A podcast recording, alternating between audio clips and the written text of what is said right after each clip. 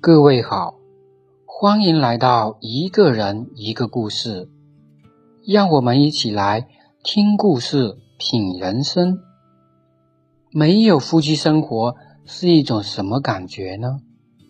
接下来我们来听一下这三位女士的心里话。第一位胡女士，我今年二十八岁，和老公结婚七年。却有四年没和老公有过夫妻生活。准确的来说，是自从孩子出生后，我和老公就没有了夫妻生活。不是我不想过，而是老公不愿意过。每次我想过夫妻生活时，他总是以各种理由推脱，我心里很是委屈。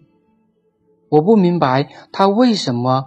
不愿意和我过夫妻生活，因为这个事，我和他吵过很多次，可不管怎么吵，他就是不愿意碰我。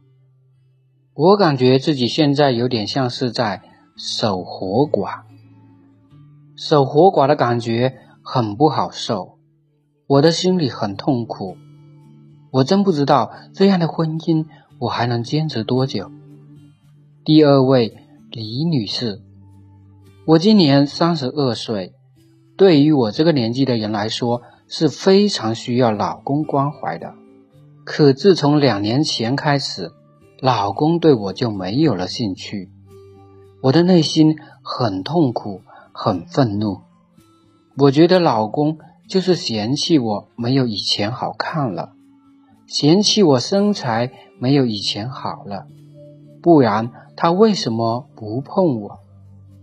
我感觉有老公跟没有老公是一样的，这样的婚姻真的是索然无味。要不是为了孩子，我肯定会和老公离婚。第三位杨女士，我今年四十岁，都说女人四十有虎，这句话真没有夸大，我心里真的对夫妻生活。很渴望，可老公却对夫妻生活提不起任何兴趣。